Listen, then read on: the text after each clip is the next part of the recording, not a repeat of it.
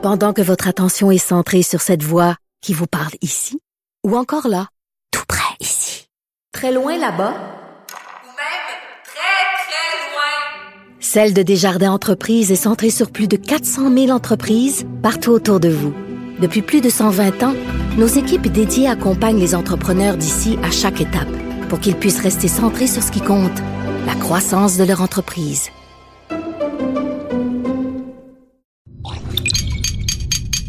Cube Radio. Silence! Veuillez vous lever. La cour présidée par l'honorable François-David Bernier est déclarée ouverte. Entrez dans les coulisses de la justice. Écoutez, vous serez pas jugé. Ils appellent à la barre les acteurs de l'actualité. Oui, votre honneur. Avec François-David Bernier. Avec François-David Bernier. Avocat à la barre. Cube Radio. Bonjour, bon dimanche, bienvenue à l'émission. J'espère que vous avez un bon café chaud pour écouter cette émission d'actualité judiciaire. Aujourd'hui, pour vous, au menu, nous avons euh, Maître Jean-Pierre Rancourt. Euh, vous avez vu euh, cette semaine la sélection du jury dans le dossier Fredette. Gros dossier. Il nous explique comment ça fonctionne pour ces dossiers médiatisés, là, de sélectionner le jury. Imaginez-vous 500 appelés, 12 jurys. jurés pardon, de sélectionner. Ensuite de ça, Maître Boily est avec nous toujours pour parler de la, de la loi sur le cannabis qui a été invalidée en partie. Donc, pour ce qui est des plans à la maison, en ce moment, on peut avoir des plans à la maison. Est-ce que ça va durer? Il nous en parle dans quelques instants. On poursuit par la suite avec Maître Sharon Otis pour un dossier qui est passé sous le radar. C'est euh, la, semaine dernière, l'autre semaine avant, c'est que la mère de la fillette martyr de Granby euh, veut déposer une poursuite d'environ 5 millions pour poursuivre les intervenants qui auraient négligé dans le dossier, qui, qui, qui pour elle, ben, ce qu'on comprend serait la, la, cause de la mort de leur enfant. On va en discuter avec Maître Otis. Et pour finir, bien évidemment, on répond à vos questions du public avec Maître Jean-Paul Boilly. Restez là, votre émission commence maintenant. Vous écoutez Avocat à la barre. Entrez dans les coulisses de la justice. Le procès d'Hugo Fredette. La sélection du jury a été faite cette semaine.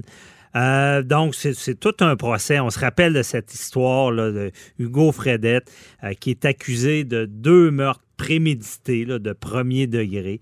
Euh, c'est, euh, est accusé du meurtre de sa conjointe. Et euh, rappelez-vous de, la cavale qu'on avait fait. Je pense qu'il y avait eu une alerte en berre s'il était avec son fils, si je me rappelle bien.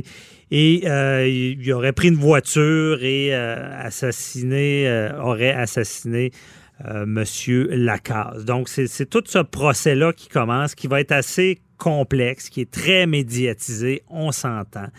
Et euh, comment a fonctionné cette sélection du jury-là? Ben, on voulait en parler, on voulait vous éclairer là-dessus. Et on reçoit Maître Jean-Pierre Rancourt, criminaliste bien connu, analyste judiciaire. Bonjour, Maître Rancourt. Bonjour à vous. Merci d'être avec nous euh, pour euh, nous éclairer dans ce dossier-là. Donc, c'est un procès qui est, très médiatisé, là, Hugo Fredette. Puis euh, quand on sélectionne le jury, comment ça fonctionne? Les gens se posent beaucoup de questions. Euh, comment trouver euh, des jurés qui n'auraient pas entendu parler de la cause? Est-ce que c'est ce qu'on veut? Oui, c'est ça. Mais dans ce genre de dossier-là, on ne peut pas trouver quelqu'un qui n'a pas entendu parler d'une façon ou d'une autre de cette affaire-là parce que c'était tellement médiatisé, comme vous le disiez. Mhm. Alors, ce qu'il faut qu'on fasse, c'est euh, le juge a un travail important à faire à ce moment-là. On sait qu'on en a euh, appointé 500 pour en trouver 12. Donc, c'est un, on, s'attend ah à ce que, on s'attendait, on s'attendait à ce qu'il y ait beaucoup de récusations, beaucoup de gens qu'on va discarter parce que euh, ils sont pas capables de mettre de côté euh, ce qu'ils ont entendu ou vu. Ça, le juge doit faire ça d'emblée au début en disant bon, si vous avez un préjugé quelconque et vous n'êtes pas capable, là, parce que c'est un devoir, vous savez, c'est facile pour quelqu'un de dire Ah, oh, ben moi, je suis pas capable de mettre de côté ce que j'ai entendu. Mhm. Euh, c'est pas suffisant, ça. Le juge va faire une petite enquête. Puis il va s'apercevoir, par exemple, que c'est euh, c'est une façon de se libérer de son devoir de jurer. Alors, c'est pas comme ça que ça fonctionne. Il faut que le juge s'assure que celui qui va prêter serment ou celle qui va prêter serment euh, sont capables de juger en fonction de la preuve uniquement et rendre un jugement en fonction de la preuve.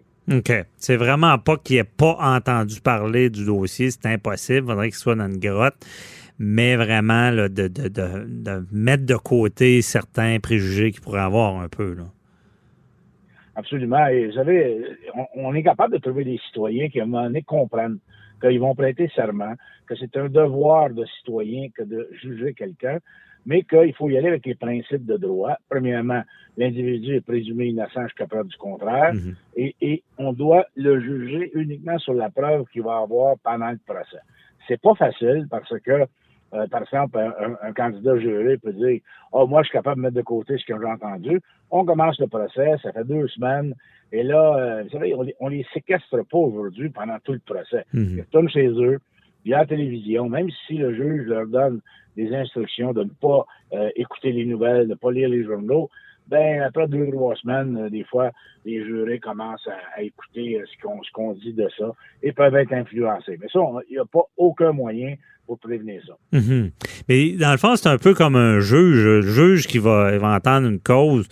Euh, il est pas, il, en, il, en, a entendu parler. Là, je veux dire, il doit être assez professionnel pour enlever tout préjugé qu'il pourrait avoir. C'est un peu ce qu'on demande aux jurés, là, comme le juge fait. Absolument. Mais le juge, lui, il est bien instruit en droit. Il a, il a suivi son cours de droit. Il est avocat, puis il est en rang du juge. Il sait très bien qu'il doit, s'il si, est pour rendre un jugement dans une cause, il doit le faire en fonction de la preuve uniquement là. Sinon, si jamais il, il, il extrapolait en dehors de la preuve, la Cour d'appel va ramener à l'ordre. Mm -hmm. Quand c'est des jurés, on sait qu'ils vont délibérer, on n'est pas présent, le juge n'est pas présent, on ne sait pas euh, sur quoi ils vont se baser pour prendre un verdict.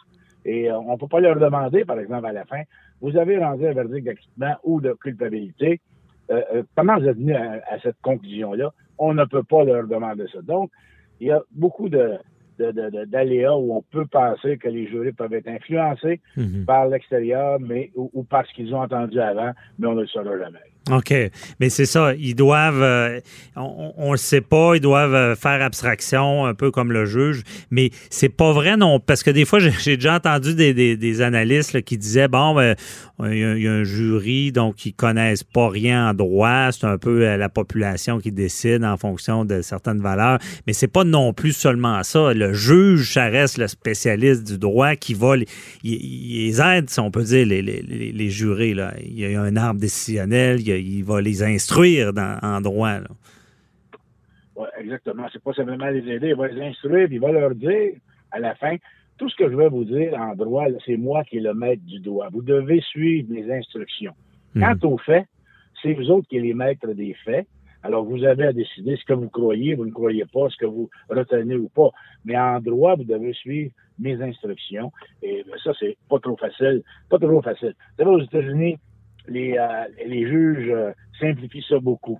On, on, le juge va marquer sur trois pages, par exemple, c'est quoi les principes de droit. Il va leur dire c'est quoi, puis il va leur donner un résumé écrit très, très facile à comprendre. Lorsqu'ils sont dans leur délibération, mais ils pourront avoir accès à ça. -hmm. Ici, au Canada, on ne fait pas ça. OK. Ici, il n'y a pas de ce qu'on a de l'arbre décisionnel, il n'est pas écrit dans le fond? Euh? Non, j'ai pas vu, euh, moi, de okay. juge qui euh, donnait des instructions écrites aux jurés, c'est verbal uniquement. OK. Bon, il va les guider. Et dans, bon, on va essayer de répondre à bien des questions que les gens ont en général. Euh, tu sais, c'est sûr que procès médiatisé, ça rend encore plus complexe là, de choisir des jurés. On a, on a, on a appelé 500 pour 12, on comprend bien. Euh, mais est-ce qu'il y, y, y, a des éléments qui en, rendent ça difficile? Comme dans, dans ce cas-là, Maître en euh, ça reste qu'il y avait un enfant impliqué, que c'est une affaire matrimoniale, puis qu'on aurait peut-être tué, la preuve n'est pas faite encore, quelqu'un sur son chemin qui avait pas d'affaire dans le dossier. Est-ce qu'il y a des éléments qui viennent chercher encore plus les gens, justement, quand c'est des enfants ou autre chose? Absolument. Lorsqu'on parle d'affaires de meurtre et que c'est scandaleux, euh, qu'il enfants impliqués, des femmes impliquées, la conjointe, euh, ça vient chercher les jurés. Et ça, tout au long du procès, c'est difficile pour eux, mais ils se doivent, avec leur devoir de citoyen, de euh, de, passer par-dessus ça et de juger en fonction de la preuve et du droit et de laisser leur émotion de côté, ce qui n'est pas facile. Mhm. OK. Non, c'est vraiment pas facile. Euh, c'est pour ça qu'on se pose beaucoup de questions. Puis comme vous l'avez dit, on on peut pas savoir comment vraiment, pourquoi ils ont pris, euh, ils ont déclaré quelqu'un coupable ou ils l'ont innocenté. Mais euh, est-ce qu'il y a des conséquences? Mettons, on, choisit des jurés, puis à quelque part, on finit par savoir qu'ils respectent pas du tout les consignes. Ils parlent à leur famille, ils, écoutent les nouvelles, puis ça se sait. Là. Y a-t-il des conséquences? Absolument. Si on était capable de faire la preuve, par exemple, que euh, les, un candidat juré ou quelques-uns euh, de ces jurés-là euh, écoutent les nouvelles tous les soirs, discutent du dossier avec la famille, des amis, euh, reçoit l'opinion de tout, tout à chacun, mm-hmm. ben là, le juge pourrait dire, écoutez, euh, monsieur ou madame, euh, vous n'avez pas suivi les instructions, c'est dangereux, je vais vous exclure, parce qu'on n'est pas obligé d'avoir un verdict avec 12 jurés, on peut réduire jusqu'à 10. Mm-hmm. À ce moment-là, s'il y en a un qui fait des choses qui ne sont pas acceptables, un juge pourrait l'éliminer. OK. Donc, c'est vraiment, il, peut être retiré, mais est-ce qu'il va être accusé de quelque chose ou non? On, on laisse ça? Pas, pas nécessairement. Pas, dans ce cas-là, à moins qu'il euh, ait été euh, acheté, par exemple, on a déjà vu ça dans ah. le passé, très rarement, mais c'est arrivé, où euh, le, le, le, juré avait été acheté, il avait eu de l'argent dans ses, dans ses poches pour arriver à l'acquittement. Et à ce moment-là, lorsqu'on est capable de prouver ça, là, on va accuser le, le, le, juré d'entrave à la justice, de corruption, mm -hmm. etc. Alors ça, ça c'est grave. Mais ça, c'est grave. Et ça, okay. heureusement, c'est rare. Ouais, c'est rare. Ça existe ça encore? Bonne question. Ah, pas, écoute, c'est pas. J'espère que non. Je ne penserais pas que ça existe. Non, non, non, non. Ben, c'est ça. Si ça se sait, c'est des accusations sévères, il faut donner l'exemple, j'imagine. Mais, ah, ben, euh, c'est sûr. Oui. Parce que, tu sais, l'institution, euh, là, on parle du Fredette, gros dossier. Euh, tu sais, est-ce que ça. Parce que les jurés, le jury, ça part de loin, là, les, les, pairs, la, la, la, population qui juge. Est-ce que c'est encore aussi efficace? Est-ce que, euh, Maître en cause, que vous pensez que c'est un bon système? Ben, c'est difficile à dire à ce moment-ci. Moi, j'en ai fait beaucoup de procès devant jurés à l'époque. Et euh, depuis quelques années, beaucoup plus difficile de, de, faire les procès devant jurés. Les acquittements sont quand même assez rares. Mais euh, c'est comme un, un, peu une boîte à surprise aujourd'hui. Comme on, on discutait, est-ce que les jurés qui s'en vont chez eux ne sont pas influencés? Euh, moi, je serais d'avis éventuellement qu'on euh, puisse faire un procès peut-être avec six jurés et un ou deux juges qui euh, seraient dans la salle de délibération avec les jurés, qui pourraient les, les guider quant euh, aux droits et aux faits pour s'assurer qu'ils ne sont pas influencés par l'extérieur. Il faudrait mmh. peut-être repenser notre système un peu. Oui, c'est d'y repenser parce que euh, même d'ailleurs, tu sais, mettre en cours, quand on séquestre, là, tu sais, je, je, vous fais une blague, mais à l'époque, les, les, premiers jurés, ils les mettaient dans une salle, là, je pense, je sais plus dans, dans, quel pays, ils leur donnaient pas d'eau, pas de vivre, là, puis pour qu'ils rendent un jugement rapide, là. Ça, on n'est plus là. Mais il y a des pays même qui, euh, des pays nordiques, là, scandinaves, je crois, qui, qui ne séquestrent plus pendant, justement, les délibérations le jury pour pas qu'il y ait une trop de pression, loin de la famille. On veut que ça finisse, donc on, on veut, on veut rendre euh, une, une, décision. Mais est-ce qu'il y a lieu ici? Est-ce que séquestrer, ça peut être problématique ici? Oui, mais ça fait des années qu'on on ne séquestre plus les jurés pour tout le procès. On, ouais. on, le fait uniquement après que le juge a donné ses instructions. Là, les jurés ne peuvent plus aller chez eux. Ils doivent rester euh, tout le long des délibérations ensemble à l'hôtel, etc. Ils n'ont plus de communication. Mais avant ça, au début, moi, j'ai pas connu ça, mais avant moi, là, euh, les jurés, lorsqu'ils étaient choisis, euh, étaient séquestrés le long du procès. Ouais. Ils mettaient beaucoup de pression. Quand on parle d'un procès qui peut durer un an, là, peux pas amener quelqu'un, le sortir de son milieu pendant un an puis le garder à l'hôtel. Non, ça, c'est logique. Mais dans même, même est-ce que les certains pays qui disent, nous, on séquestre même plus durant le délibéré, est-ce que est-ce que ça peut mettre une pression quand ça fait 10 jours euh, aussi, euh, 12 jours euh, loin de la famille? Peut-il y avoir une pression qui s'installe à cause de ça?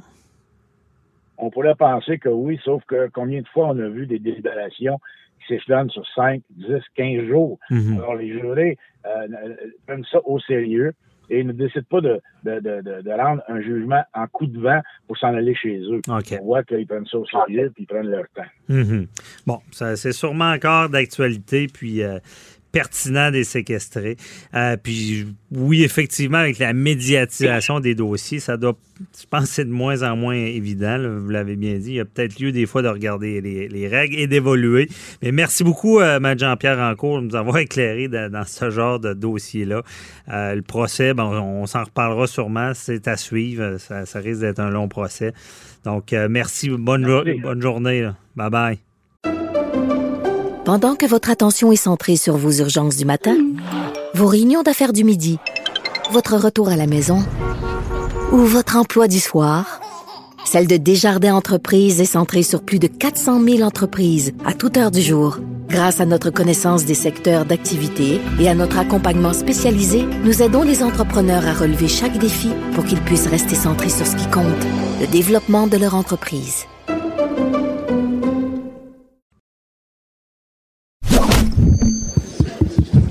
Déclarez-vous solennellement de dire la vérité, toute la vérité et juste la vérité. Avocat à la barre. Avec François-David Bernier. Au Québec, il est maintenant permis de faire pousser du cannabis chez soi. Et oui, euh, c'était pas le cas il y a pas si longtemps, parce que mardi dernier, là, il y a des les dispositions qui interdisaient de faire pousser des plants de cannabis à la maison, qui ont été invalidées par une juge. Euh, c'est pas la totalité de la loi, c'est cette partie-là. Il y a toute l'histoire de la préséance fédérale versus le, le, le, le provincial. Ce qu'on dit, c'est que la, la loi euh, provinciale, qui, rappelez-vous, interdisait d'avoir des plans à la maison, quatre plans, là, euh, qui, est permis dans la loi fédérale. On ne pouvait pas. C'était pas criminel, par contre, mais on donnait un ticket si on en avait. Difficile à contrôler. Et là, on se posait des questions. Ouais, des plans illégaux, le cannabis vient pas de la SQDC. Euh, Est-ce que vraiment euh, tout ça fonctionne? Et euh, il y a une juge qui a dit ça, non, ça n'a pas de sens. La loi fédérale a préséance. Par contre, euh, on, on sait que le, le gouvernement ira sûrement en appel dans tout ça. Et on en parle avec Maître Jean-Paul Boilly. Bonjour. Bonjour. Encore une fois, euh, les lois, elles sont faites pour être appliquées. hein. On a changé le code criminel l'an dernier, puis on a décidé de bon que le cannabis serait no- maintenant euh, normal puis légal. Alors là, il faut évidemment, c'est une loi qui a préséance, c'est le code criminel. Hein? Ouais. Alors le code criminel au Canada s'applique partout au Canada. Il y a une autre province- fédéral. Exactement. Il y a une autre province qui, comme le Québec, la Manitoba avait emboîté le pas aussi dans le, dans le fait de ne pas pouvoir avoir des plans euh, personnellement à la maison. Or, ce que la juge, la voix, la juge de la Cour supérieure du, du Québec, évidemment, vous dites que le jugement va peut-être être porté en appel. Ils ont 30 jours pour en appeler, on le sait. Maintenant, euh, ce qu'elle dit, elle, puis je peux pas être en désaccord avec ça, elle dit, écoutez, là, euh, elle n'a pas euh, invalidé tous les articles de la loi. Non, non. Elle a dit, il y a deux parties, dans, deux articles dans cette loi-là, dans la loi provinciale. hein. La loi provinciale, c'est l'application. Comment est-ce qu'on va faire pour distribuer le produit? Or, dans cette application-là, ce qu'on a fait, parce que la juge de la voix a dit, ben là, vous ne pouvez pas empêcher ce que la loi fédérale permettait. Elle permettait d'avoir justement la possibilité d'avoir des, plans chez soi. Alors, la loi canadienne disait que tu peux avoir plus de, tu peux pas avoir pas plus de quatre plants de cannabis qui sont en train de bourgeonner ou de fleurir chez toi. Alors qu'au Québec, c'était carrément interdit euh, jusqu'au jugement de mardi dernier de posséder quelques plants que ce soit ou d'en cultiver à des fins personnelles. Alors, ce que la juge Lavoie dit, ben là, vous pouvez pas indirectement dire que euh, ce que vous aviez le droit de faire par la loi fédérale, vous aurez plus le droit de le faire par la loi provinciale. Fait que là, ce qu'on fait, ben, on va refaire les devoirs au niveau provincial parce que faut pas oublier là, la juge, elle, pas la juge, la ministre Lebel le lendemain a dit, sortie en public cette semaine, ben elle a dit, écoutez là, euh, gagez pas là-dessus, commencez pas à faire pousser des plants de pot chez vous. D'abord, un, on va peut-être aller en appel de la décision donc pour la suspendre, ce qui aurait pour effet effectivement de la suspendre en attendant, mais euh, il reste qu'on peut remodeler ça. La juge Lavoie n'a pas fermé la porte à tout là-dedans. Elle n'a pas dit vous, allez euh, obligatoirement laisser euh, quatre plants de potes elle a dit j'invalide ces articles-là, mais ça veut pas dire qu'on peut pas remodeler. Ce qu'elle a dit, c'est que la loi finalement provinciale vient faire en sorte que la loi fédérale peut plus s'appliquer. En tout cas, ces articles-là qui permettent ça. Ouais. Ben. mais, mais, Maître Boily. Ben, écoutez. Euh, vous avez, je sais que techniquement, vous avez raison, mais dans, dans les faits, on s'entend-tu que c'est de la business? Là? On n'est plus dans le légal. Là. Ben là. Le Québec qui décide, malgré qu'on a décriminalisé, légalisé quatre plans, le Québec qui décide, après avoir instauré le plus grand monopole que le Ah, Québec n'a jamais connu, chose, la SQDC. Oui, parce que c'est plus, que l'alcool. Ben oui. l'alcool, vous faites en acheter à l'épicerie, au dépanneur. Oui, le, mais le- pire. le- le pot, c'est juste à SQDC. SQDC, Ben, puis, monopole euh, que sur- si... Sur les si- réserves indiennes aussi, il faut le Oui, dire. mais Monopole est si grand que si tu n'achètes pas leurs produits, tu es dans la criminalité. Exact, c'est- alors, ah, grave, pot illicite. Ah non, c'est Et là, on a voulu jouer la game jusqu'au bout Ouais. en interdisant De le faire pousser. Moi, d'après moi, pour faire plus d'argent, Ben, d'avoir des plans à la maison. Sinon, c'est quoi l'autre raison? Est-ce qu'il y avait un but en arrière ça de contrôle, probablement de contrôle de qualité? Ça, ça se peut aussi. Écoutez, des fois, on peut pas être contre la vertu dans la vie. Mais, On a- on a- mais- on mais a je vous regarde, je vous regarde, me- rit, je vous regarde me faire mon œil. Je veux dire, c'est ce que j'aurais peut-être eu comme réaction. Mais effectivement, on peut penser que c'est des vœux pieux, que le gouvernement, dans sa grande sagesse, vous savez, des fois, le législateur, là, dans- il, il veut paraître plus intelligent qu'il est, hein? Fait que des, des fois, il peut dire, ben, écoute, nous autres, là, voici ce qu'on veut faire. On veut protéger la société, on veut protéger les gens, les jeunes. D'ailleurs, vous savez qu'au Québec,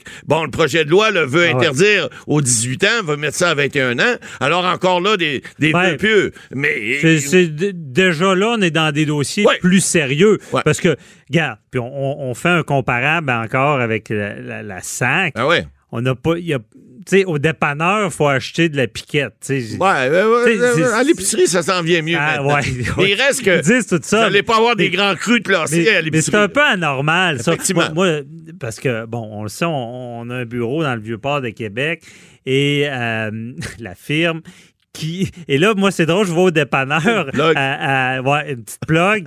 Euh, je vais au dépanneur, euh, au Petro-Canada dans le Vieux-Port, puis je vois les touristes débarquer, des Américains. Ah ouais. Et là, ils vont au dépanneur, puis ils demandent au commis, euh, ils achètent un bon vin blanc, là, un litre, l'oiseau bleu, je sais pas quoi. exact. Et il dit, is it good wine? Parce Ah qu'aux oui. États-Unis, ils achètent ça partout. Ah oui, oui, c'est Moi, je ris, il n'y a, a pas de sac dans Non. le Vieux-Port. sais. Non. Je veux dire, y en avait pourquoi une. cette règle, à part une sorte de monopole de faire de l'argent? En tout cas, Ah, puis moi, les plans, ça me fait penser à ça. Je me dis, comment on va contrôler ça? À quoi ça sert de mettre cette règle-là, à part de, de- de bonifier le monopole? il y a toute cette question-là, il y a toute cette question-là, il y a la question d'hygiène, il y a la question aussi, parce qu'il faut pas oublier, là, l'avocat qui a, qui a- qui a présenté cette requête-là devant le tribunal, en fait, ce recours-là devant la Cour supérieure, l'a dit, écoutez, il, il sera pas euh, illégal, possiblement, de dire, écoutez, vous allez faire pousser vos plants peut-être à tel endroit, faudrait pas qu'il y ait peut-être de- d'enfants dans la pièce, faudrait pas que ça pousse dans la chambre des enfants, faudrait... Tu sais, il y a, il y a un certain contrôle qui peut se faire. Regardez au niveau des bars. On le sait, il y a des endroits où vous pouvez aller dans des restaurants, vous pouvez prendre une bière, puis votre enfant va être à côté de vous. Mais si vous allez dans le bar, vous pouvez pas le faire. Oui, Alors, mais je il y a- Il y, a comprends. des règles qui peuvent être C'est quoi la différence entre le plan qui est poussé et Ouais. le, le pot de la SQDC Ben, qui c'est traîne sur le comptoir? C'est Alors là, c'est comme l'alcool frelaté finalement. hein. Vous aviez la période de la prohibition dans le temps. Alors on faisait de l'alcool un peu partout. Après ça, les gens se sont mis à dire, ben non, l'alcool qu'on nous vend à, la- à la Société des alcools est parfaite. On n'a pas besoin de s'en faire. Mais ça vous empêche pas de faire votre votre votre vignoble, de faire vos, vos- vos- votre propre vin. Vous pouvez toujours le faire. Mais il reste que là, on charrie un petit peu. Puis là, ben, la Cour supérieure est venue mettre un petit peu la hache là-dedans en disant, écoutez, là, le gros bon sens aussi, là, Ouais. on vous légalisez quelque chose, ben permettez aux gens au moins d'en faire pousser chez. Moi, si je veux me faire un champ de pommes de terre dans ma cour, ben il n'y a pas personne qui va l'empêcher. C'est légal, les pommes de terre. Mais là, on dit, vous avez le droit de manger des patates, mais vous n'aurez pas le droit d'en faire pousser. Un instant, là, tu sais, il Ouais. y a comme deux poids, deux mesures. Alors, c'est pour Mais- ça que peut-être la Cour a décidé à bon droit, je pense, de, de, de, de mettre la hache un peu là-dedans en disant au gouvernement, écoutez, Ouais. on vous tape un peu ses doigts, allez refaire vos devoirs, puis revenez-nous avec- revenez-nous avec quelque chose d'intelligent. Hein? La loi Ben, est supposée être intelligente. Moi, je j'avais d'habitude. plaider ça du côté Ouais. du gouvernement. Ouais. Il y a une affaire qui est vraie, par exemple. Quand qui n'est pas le cas dans les autres provinces. C'est le encore une fois le monopole de la SQDC. C'est vrai si tu permets de, de laisser pousser à la maison, comment tu contrôles que c'est acheté ou pas à SQDC. C'est vrai que c'est plus laborieux au plus Québec. tough.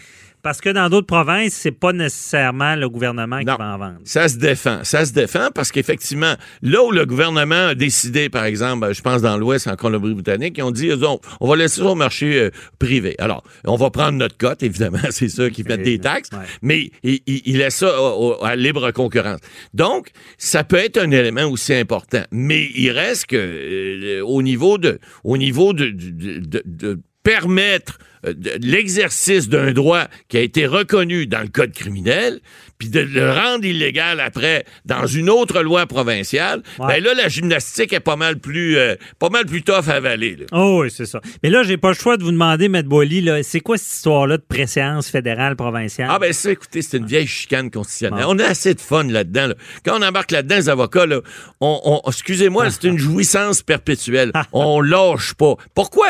On a la Constitution canadienne, on aime ça, parler de la Constitution. Il y a des gens qui ça, ils parlent de ça, puis ils viennent la, la bave sur le bord de la bouche. là. Bon, la Constitution a préséance surtout au Canada, qu'on le veuille ou pas. Et puis, elle est, on l'a rapatrié, vous vous souvenez, en 1982, là, ça a été rapatrié. Donc, ici, c'est la loi suprême. Ensuite, la loi suprême, elle doit être euh, respectée, les autres lois doivent la respecter. Les lois fédérales doivent respecter la loi suprême et les lois provinciales doivent respecter également la Constitution canadienne et les lois fédérales qui vont en dessous, qui sont en vertu de la Constitution canadienne, permettent certaines lois et permettent aux provinces aussi de faire des lois provinciales. Donc, il n'y a pas préséance de la loi fédérale sur la loi provinciale. Sauf que dans la Constitution, on dit que le code criminel, c'est de, ça- c'est de juridiction fédérale. Alors, tout ce qui relève du code criminel euh, revient au fédéral. C'est le provincial qui doit gérer après ça l'application. Les prisons, c'est la même chose. Vous avez des prisons fédérales, provinciales, Ouais. mais c'est le même code criminel qui s'applique. Or, il y a une partie où la province peut gérer, comme dans l'application de la loi euh, sur le code, euh, sur le code criminel, l'application, parce que la SQDC, c'est provincial, on dit que la distribution des produits, si c'est pas interprovince, c'est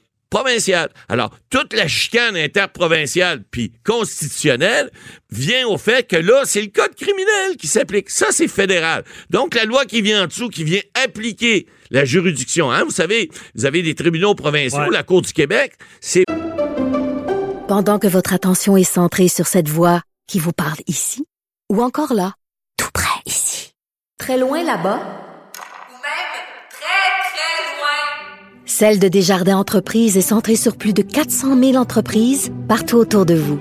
Depuis plus de 120 ans, nos équipes dédiées accompagnent les entrepreneurs d'ici à chaque étape pour qu'ils puissent rester centrés sur ce qui compte, la croissance de leur entreprise. Provincial. Je veux pas mêler le monde, là, mais la Cour du Québec, qui est provinciale, applique des lois fédérales, le code criminel, entre autres. Alors, faut pas se mêler là-dedans, mais il au faut final, respecter euh, la S'il y Constitution a un conflit, c'est sûr que le fédéral va l'emporter. Pas nécessairement. Si dans la Constitution, vous avez les articles qui prévoient la juridiction fédérale, c'est le fédéral qui va l'emporter. Lorsque, par exemple, l'éducation, c'est provincial, alors c'est la loi provinciale qui va le l'emporter, en fonction de la fameuse Constitution Bon. canadienne. Et sauf si vous avez des problèmes d'anticonstitutionnalité, Ouais. ben là, j'ai des bons euh, remèdes pour on- vous, là, on, on pourra sera- vous en on donner. obligé de refaire une chronique là-dessus. Sur la séparation des pouvoirs fédéral Exact. Et provincial. la Constitution et, Et les problèmes de Constitution. constipation On canadienne. Ça, c'est toute une autre chose. À suivre. Merci beaucoup, M. Boily. Euh, restez avec nous. On répond aux questions du public, à vos questions euh, en fin d'émission. Vous écoutez Avocat à la barre. Entrez dans les coulisses de la justice. La mère de la fillette martyre de Granby euh, veut, va intenter une poursuite civile de plus de 5 millions. C'est de l'information qu'on a eue. euh, ça fait quand même plus d'une semaine. C'est une nouvelle qui est quand même passée. euh, euh, d'après moi, un peu sous le radar, on ne peut parler. Euh, et euh, c'est son avocate là, qui, euh, qui veut, euh, qui, qui s'appelle Maître Valérie Assouline, euh, qui la représente et qui veut poursuivre dans ce dossier-là. Bon, un dossier qui a dérapé, on le sait, avec la DPJ. Beaucoup de gens avisés de la maltraitance. Personne ne faisait vraiment rien. On- en tout cas, on n'a pas tous les détails encore. Mais euh, est-ce qu'il y a lieu, la mère qui n'avait plus la garde, euh, est-ce qu'elle a vraiment un recours? On, on voulait en parler avec Maître Sharon Otis. Bonjour. Oui, bonjour, François David. Bon, merci. Euh, on a besoin de tes lumières, à savoir, bon, euh, c'est une poursuite civile qui veut que la mère veut intenter. Euh, comme est-ce qu'elle a des chances de pouvoir poursuivre? Ce serait à DPJ qu'elle poursuivrait? Là, ce que je, peux vous dire, c'est que pour l'instant, en tout cas, à tout le moins, à l'heure actu- actuelle où est-ce qu'on se parle, il n'y a pas de demande d'introduction d'instance qui a été déposée, OK? Euh, cependant, bien évidemment, vous comprenez que euh, ce qu'on lit, à, à tout le moins sur Internet, euh, parce que, euh, comme je vous disais, la demande n'a pas été déposée, euh, il y a eu plusieurs manquements de plusieurs, je pense, intervenants, et la question qu'on devra se poser, c'est euh, combien, OK? Parce que définitivement, en tout cas, à tout le moins, si je prends pour acquis ce qui a été euh, mentionné, c'est que euh, il y a eu des manquements à tout le moins de la DPJ, euh, de l'école pour lequel à tout le moins l'enfant euh, allait euh, fouillait littéralement dans les poubelles puisqu'elle était amaigrie, ne mangeait pas convenablement et elle est selon les sources, serait allée voir un professeur pour lui dire qu'elle était battue à la maison. Euh, donc, il y, a- il y a tout ça. À l'école, on n'aurait rien fait également pour l'aider. Ben, c'est ce que c'est ce qu'on sait à l'heure actuelle. Bien évidemment, lorsque la demande sera déposée, euh, on en saura plus sur un quels sont les intervenants qui seront euh, qui seront visés par ça, parce qu'il y a la DPJ, il y a les hôpitaux, il y a les médecins, il y a l'école, il y a la commission scolaire. Euh, vous comprenez, il y a plusieurs personnes qui sont intervenues, ben en tout cas qui étaient dans le dossier, mais qui ne sont peut-être pas intervenues à bon escient. OK? Maintenant, c'est euh, combien combien ça vaut et qui euh, parce que c'est une faute, je pense, si on peut dire ça comme ça, contributive, c'est-à-dire que euh, Ben, on- plusieurs, plusieurs personnes impliquées, mais en, en droit civil, de, de rien faire pour un enfant qui, qui est en détresse, c'est là qu'il y aurait faute qu'on engage une responsabilité. Là.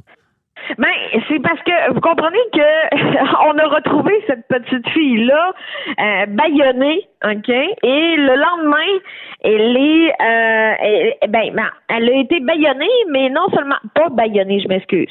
Retrouvée inconsciente, ligotée, c'est ce qu'on dit, OK? Et le lendemain, elle est décédée à l'hôpital euh, dans les bras de sa mère. Donc, vous comprenez que euh, assurément qu'il y a eu des intervenants qui n'ont- ne sont pas intervenus ou ne sont pas intervenus adéquatement.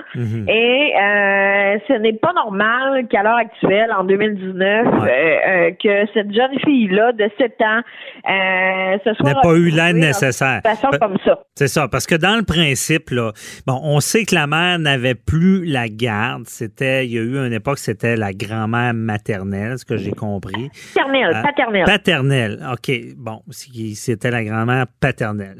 Et là, dans le principe, là, on spécule, c'est sûr qu'on ne connaît pas tous les détails, mais dans, dans- dans la possibilité d'une poursuite civile, euh, ça veut dire que la mère dit Moi, j'ai un enfant, on me, la, on me la retire, la, la DPJ lui a retiré.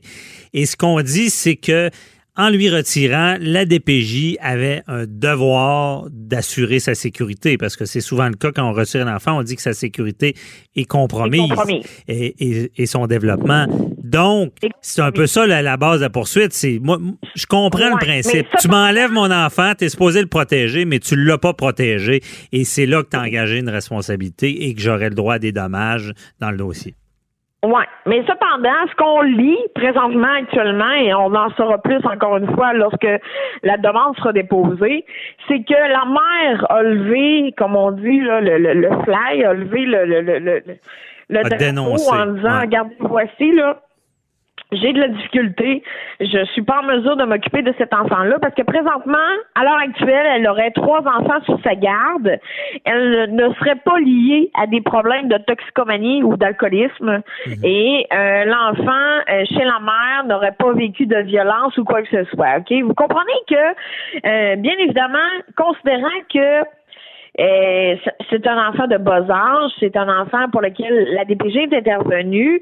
Euh, on, on- on ne peut pas avoir accès, vous comprenez, à tous les tenants et les aboutissants. Je pense que lorsque l'avocat de la mère aura déposé euh, sa demande, sa poursuite civile, euh, qu'on compute à plus de 5 millions, euh, c'est là qu'on va en savoir plus sur qui a été les fautifs et pour combien.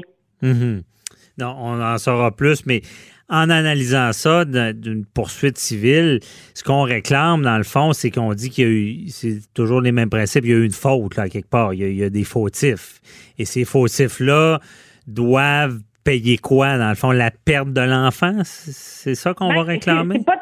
Ben oui, il y a- la perte de l'enfant, mais il y a la faute aussi. Il y a la faute parce que euh, ces, ces- ces- ces intervenants-là, vous comprenez, ils sont là pour euh, sauvegarder les droits de l'enfant, sont là pour protéger des enfants et, somme toute, euh, ce qu'on en lit sur les réseaux, so- euh, sur, sur Google ou sur les réseaux sociaux. Dans les médias aussi, les Euh, articles. dans les Ouais. médias, vous comprenez que euh, ils n'auraient pas fait leur travail adéquatement et euh, euh, vous comprenez que euh, premièrement, on n'est pas aux États-Unis de, de, de- de- d'une part, ok, pour 5 000 plus de 5 millions.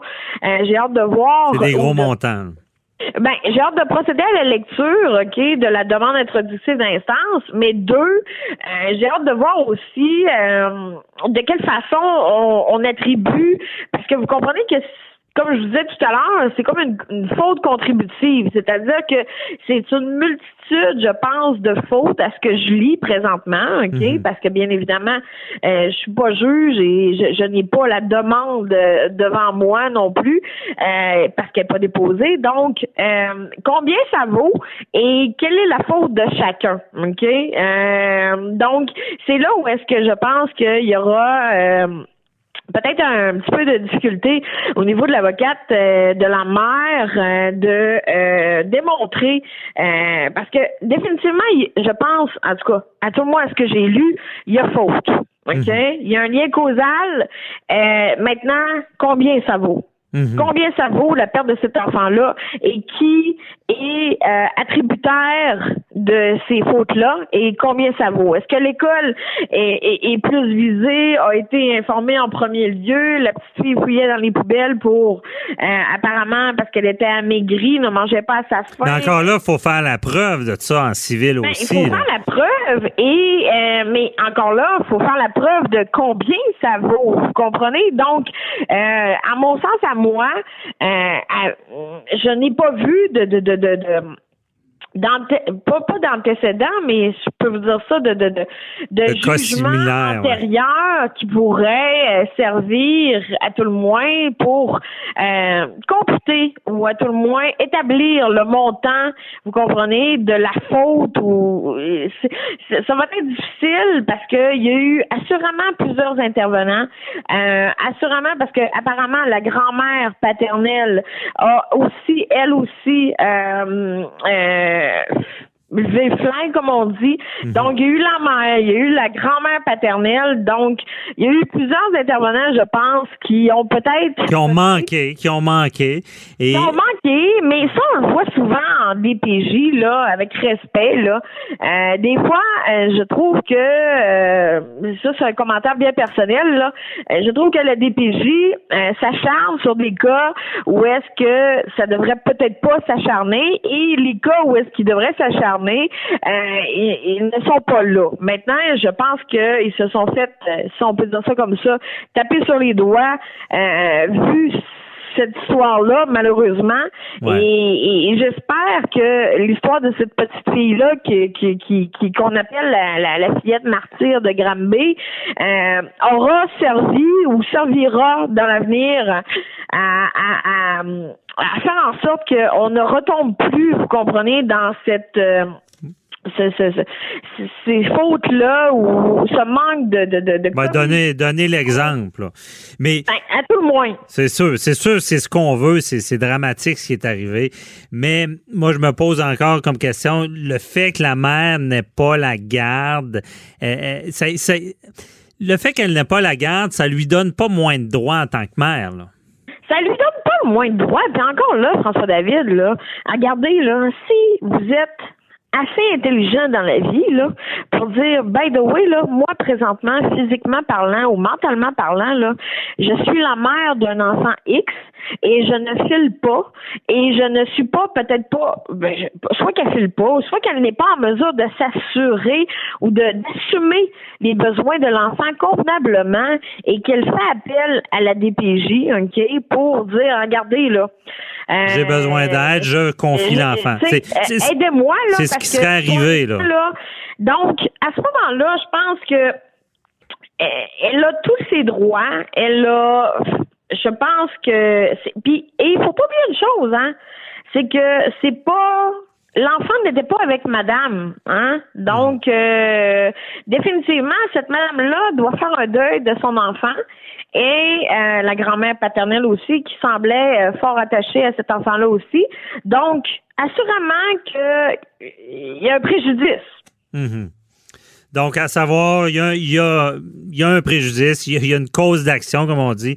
On verra la suite, on verra, ben, comme, comme tu On dis bien, le, genre de montant. On est au Canada, souvent, c'est des montants. euh, jeudi dernier, le père, Pendant que votre attention est centrée sur vos urgences du matin, vos réunions d'affaires du midi, votre retour à la maison ou votre emploi du soir, celle de Desjardins Entreprises est centrée sur plus de 400 000 entreprises à toute heure du jour. Grâce à notre connaissance des secteurs d'activité et à notre accompagnement spécialisé, nous aidons les entrepreneurs à relever chaque défi pour qu'ils puissent rester centrés sur ce qui compte, le développement de leur entreprise. A été remis en liberté. Hein? Et je trouve que les accusations euh, qui ont été portées contre le père et la belle-mère, hein, euh, somme toute, ne sont pas très sévères. Mais ce sera euh, bien, c'est bien évidemment un commentaire bien personnel là à titre de juriste, mais euh, Ben, c'est pe- peut-être, euh, tu parles du père plus parce que la mère, quand même, est accusée de meurtre, là. Donc, euh, La la belle-mère. pardon, belle-mère, je rectifie, c'est la belle-mère. meurtre Ouais. prémédi- non prémédité. Ouais, deuxième on parle degré. de séquestration et on parle de voie de fait grave. là. Mhm. Mais somme toute, euh, elle aurait pu, vous comprenez, euh, faire en sorte, je pense, qu'elle aurait pu être une actrice euh, principale euh, du sort de cet enfant. Ben, c'est ça. de- Mais on en saura plus parce que tout ça est frappé de l'ordonnance de non-publication. Il nous manque des détails, savoir si. Il nous manque, alors, Euh, actuellement, si il nous manque des détails. et j'ai hâte de voir euh, la requête euh, de la de l'avocate euh, de la mère qui, somme toute, euh, l'a annoncé dans les médias, là, devrait déposer sa demande là au plus tard là, à la fin septembre. Donc, euh, j'ai À hâte de me suivre. prononcer ou de lire ça à Ouais. tout le moins pour voir. On euh, s'en- On s'en reparlera euh, certainement. Merci beaucoup, Sharon Otis. Euh, toujours un plaisir. On se reparle dans un autre dossier. Bonne journée. Bye bye. Avocat à la barre. Avec François-David Bernier. Avec François-David Bernier. C'est maintenant l'heure de répondre à vos questions que vous avez pu nous poser en appelant 1877 Cube Radio ou sur le Facebook de nous écrire. Et les gens sont bien disciplinés. On a des questions et j'ai d'ailleurs oublié de le mentionner au début de l'émission comme à l'habitude.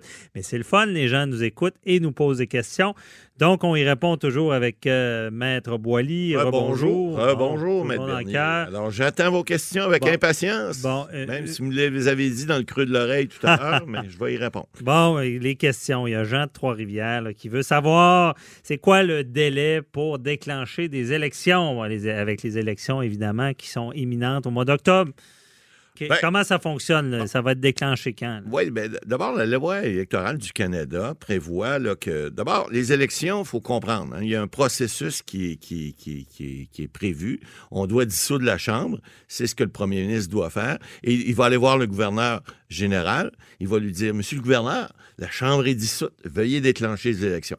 Or, on connaît déjà la date des élections, hein, le troisième lundi d'octobre. On le sait, c'est dans loi, c'est depuis 2007, ça a été décidé. Donc, maintenant, c'est des élections à date fixe. Alors, on sait la date de l'élection. Et là, là où il y a un petit jeu, où M. Trudeau, le premier ministre, a un, un petit jeu présentement, c'est que l'élection doit avoir lieu 36 jours minimum. Alors, on doit se donner un délai minimum de 36 jours avant l'élection ou 51 jours maximum. Alors, le premier ministre, c'est ça sa prérogative. Généralement, les élections sont déclenchées le lundi.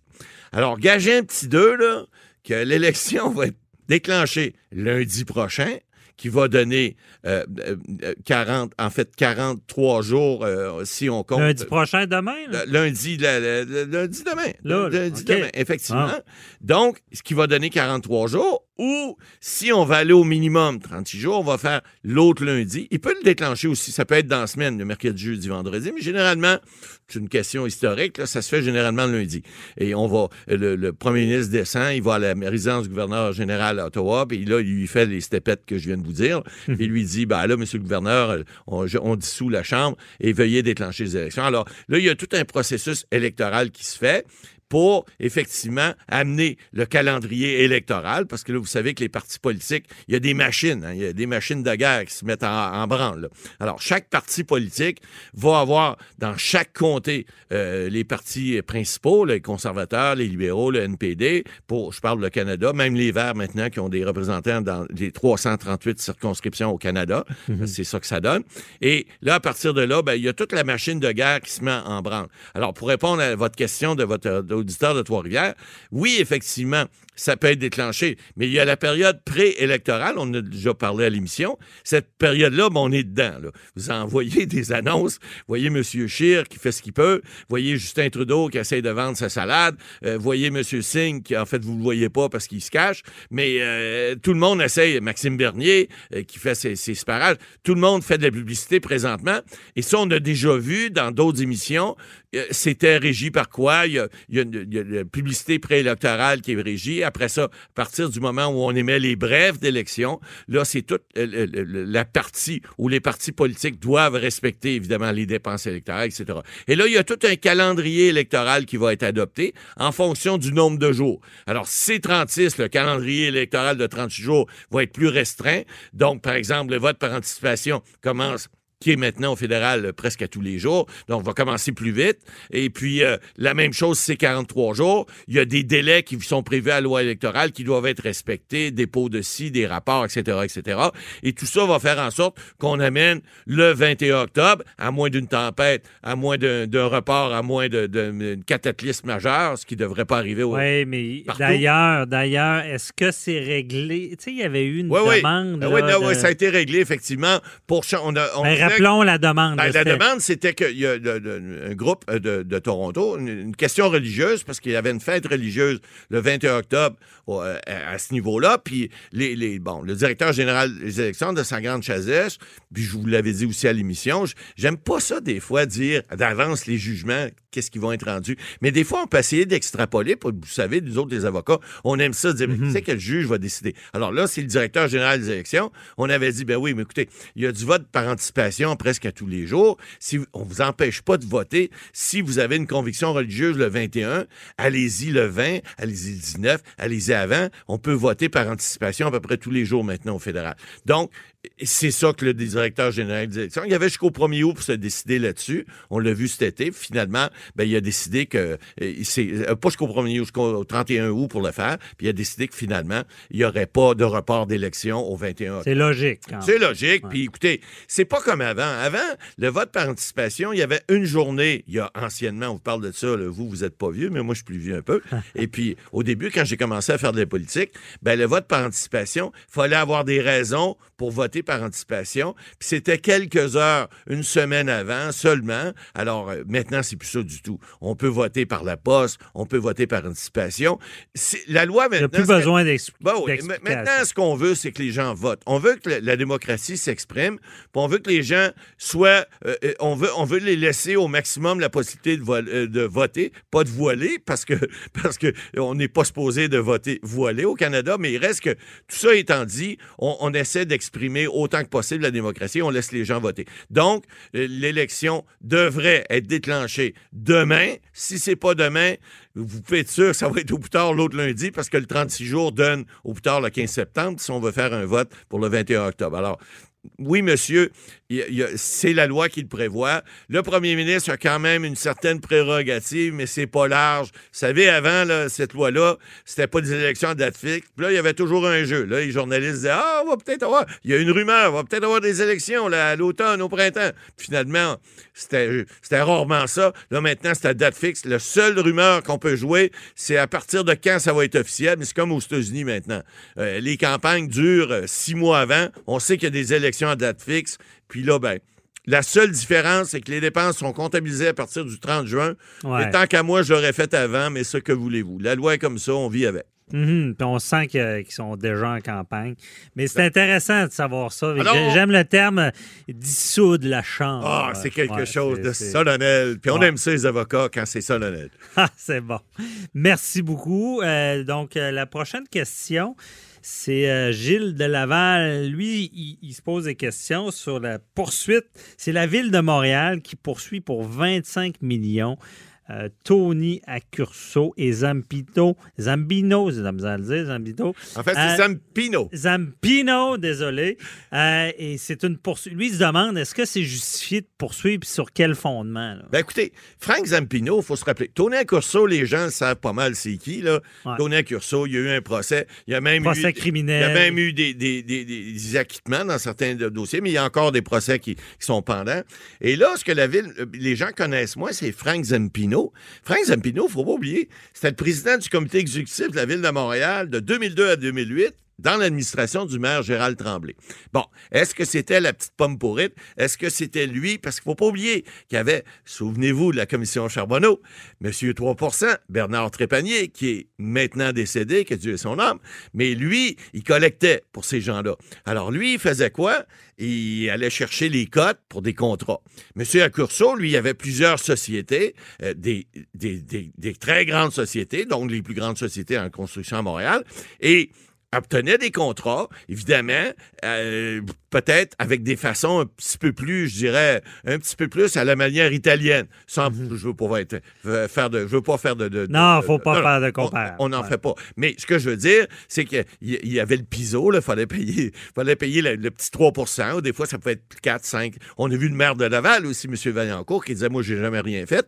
Finalement, il a fourré le, il a fourré le Mhm. peuple pour je sais pas combien, mais peu importe, il a payé après. Alors là, ce qu'on dit aujourd'hui, écoutez, c'est une poursuite civile. Ce que le, président du, comité exécutif de la Ville de Montréal a dit cette semaine, M. Doré, a dit Moi, écoutez, je sais qu'il y a un travail important, mais on a une preuve solide. Ah, écoutez, j'en ai déjà vu des procès avec des preuves solides qui tombent.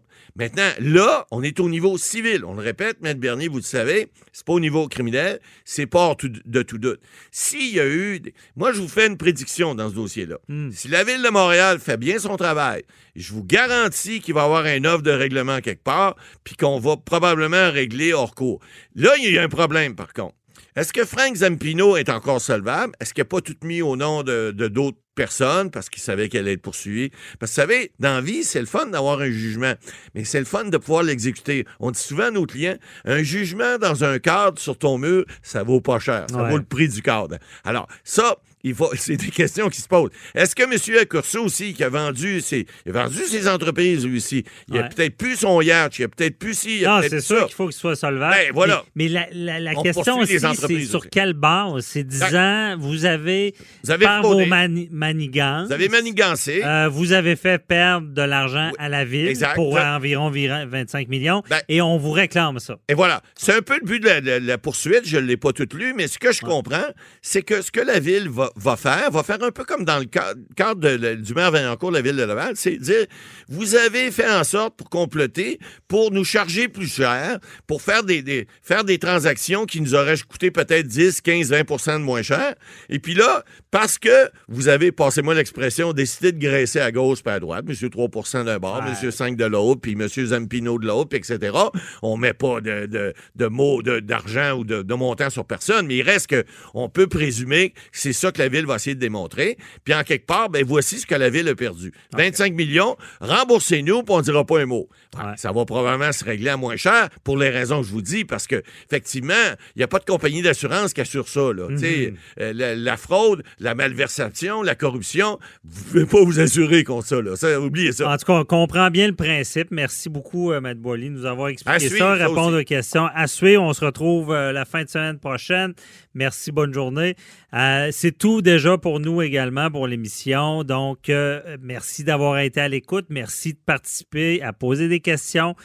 Merci à toute l'équipe, dont Joanie Henry à la mise en onde, Véronique Morin à la recherche. Donc, on se retrouve euh, la fin de semaine prochaine à la même heure. Merci. Bye bye. Pour écouter cette émission, rendez-vous sur cube.radio ou téléchargez notre application sur le Apple Store ou Google Play.